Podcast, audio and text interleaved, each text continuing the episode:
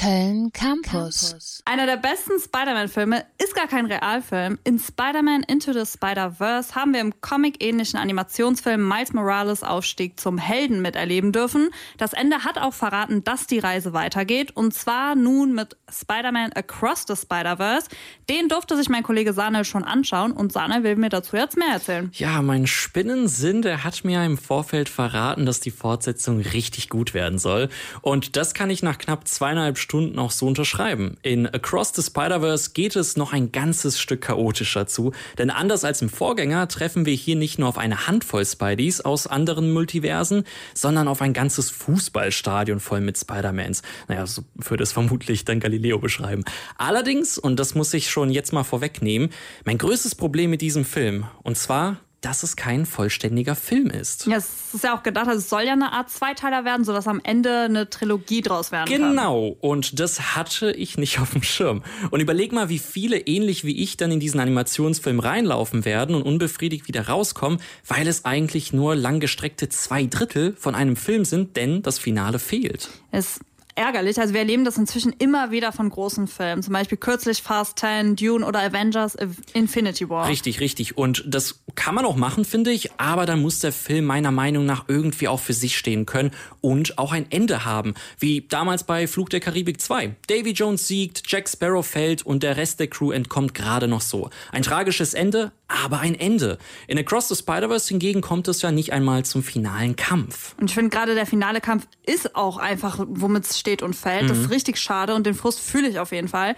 Aber kann das zwei Drittel Story, also kann das nicht genug unterhalten? Ja, doch, doch. Also ich, ich muss sagen, das ist, was mich auch irgendwie ein bisschen ärgert, denn die Geschichte, ne, äh, auch wenn sie ihre Längen hat, ist trotzdem recht spannend. Ich, ich mag die Dramaturgie von Across the Spider-Verse, weil ja sich die Handlung zwischen den teils emotionalen, teils What the Fuck-Wendungen richtig schön steigert und dann auch wieder fällt. Und dann gibt es irgendwann einen harten Cut, wie bei einer sehr Serienepisode mit Cliffhanger, nur dass der nächste Spidey-Film sicher nicht nächste Woche erscheint. Nee, vermutlich nicht. Hoffentlich kommt er wenigstens nächstes Jahr dann raus.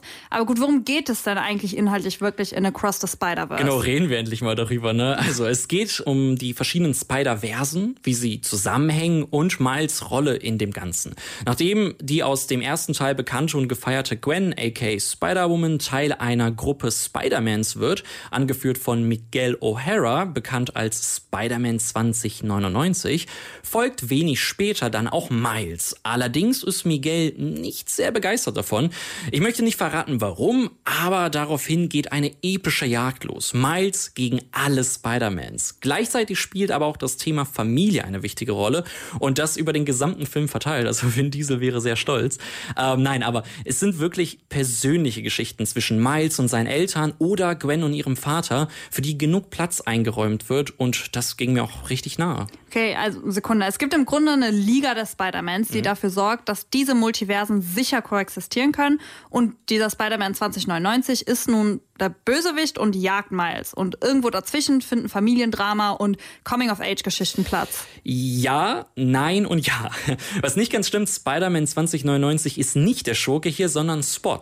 Was, also wer ist der Spot? Spot wurde nach dem Kampf mit Kingpin und bei der Zerstörung des Super Colliders erschaffen. Und äh, also ich muss auf jeden Fall Teil 1 nochmal gucken. Ja, ja, ja, das sowieso, sonst, sonst kommt man da schnell etwas durcheinander. Spot hat jedenfalls die Fähigkeit, durch die Multiversen äh, durch die Multiversen eben dann zu reisen und äh, hat es ganz besonders auf Miles abgesehen. Von Spot werden wir in der Fortsetzung dann noch mehr sehen, aber ich muss jetzt schon sagen, wie sehr ich allein dieses Design feier. Also er ist im Grunde eine weiße Silhouette mit schwarzen Punkten und hat so einen ja, gekritzelten Bleistiftstil, um das mal irgendwie als Laie in Worte zu fassen. Da gehst du schon auf einen ganz wichtigen weiteren Punkt ein, nämlich die Animation. Der erste Teil wurde ja für seinen comic-ähnlichen Look und die Kombination aus verschiedenen Stilen für die anderen Spideys sehr gefeiert. Mhm. Geht Across the Spider-Verse noch einen Schritt weiter. Ja, absolut. Also es sind tatsächlich so viele verschiedene Stile, die aufeinandertreffen, dass mir das manchmal sogar etwas zu chaotisch war. Äh, neben dem Comic-Look in Miles-Universum haben wir in Gwens Universum mehr so einen wasserfarbenen Stil, wo richtig schön auch mit Farben für Emotionen gearbeitet wird. Wir besuchen auch die Welt des indischen Spider-Mans, die ebenfalls mit eigenen Details heraussticht. Und sobald wir auf die Liga der Spider-Mans treffen, wie du das so schön gesagt hast, kommen so viele viele Stile und geniale Ideen zusammen. Das ist wirklich einzigartig und das habe ich so zuvor noch nicht gesehen. Und natürlich gibt es jede Menge Easter Eggs und Anspielungen. Zum Beispiel kommt der Videospiel Spider-Man vor, was mich als Gaming-Banause natürlich sehr gefreut hat. Man das, darf sich also auf genügend Fanservice freuen. Der Film ist ein Augenschmaus und einzigartig in dieser Hinsicht. Also, wie ist jetzt das finale Fazit? Also, ich mach's mal wie der Film. Wer mein finales Fazit hören will, muss sich bis zum dritten Teil gedulden. Also Sahne will return in Filmsport 2024, wenn der Film dann rauskommt. Ja. Äh, mit Spider-Man Across the Spider-Verse bringen uns Sony Pictures und Marvel Studios hingegen jetzt schon einen weiteren stilistisch einzigartigen Animationsfilm in die deutschen Kinos. www.kölncampus.com www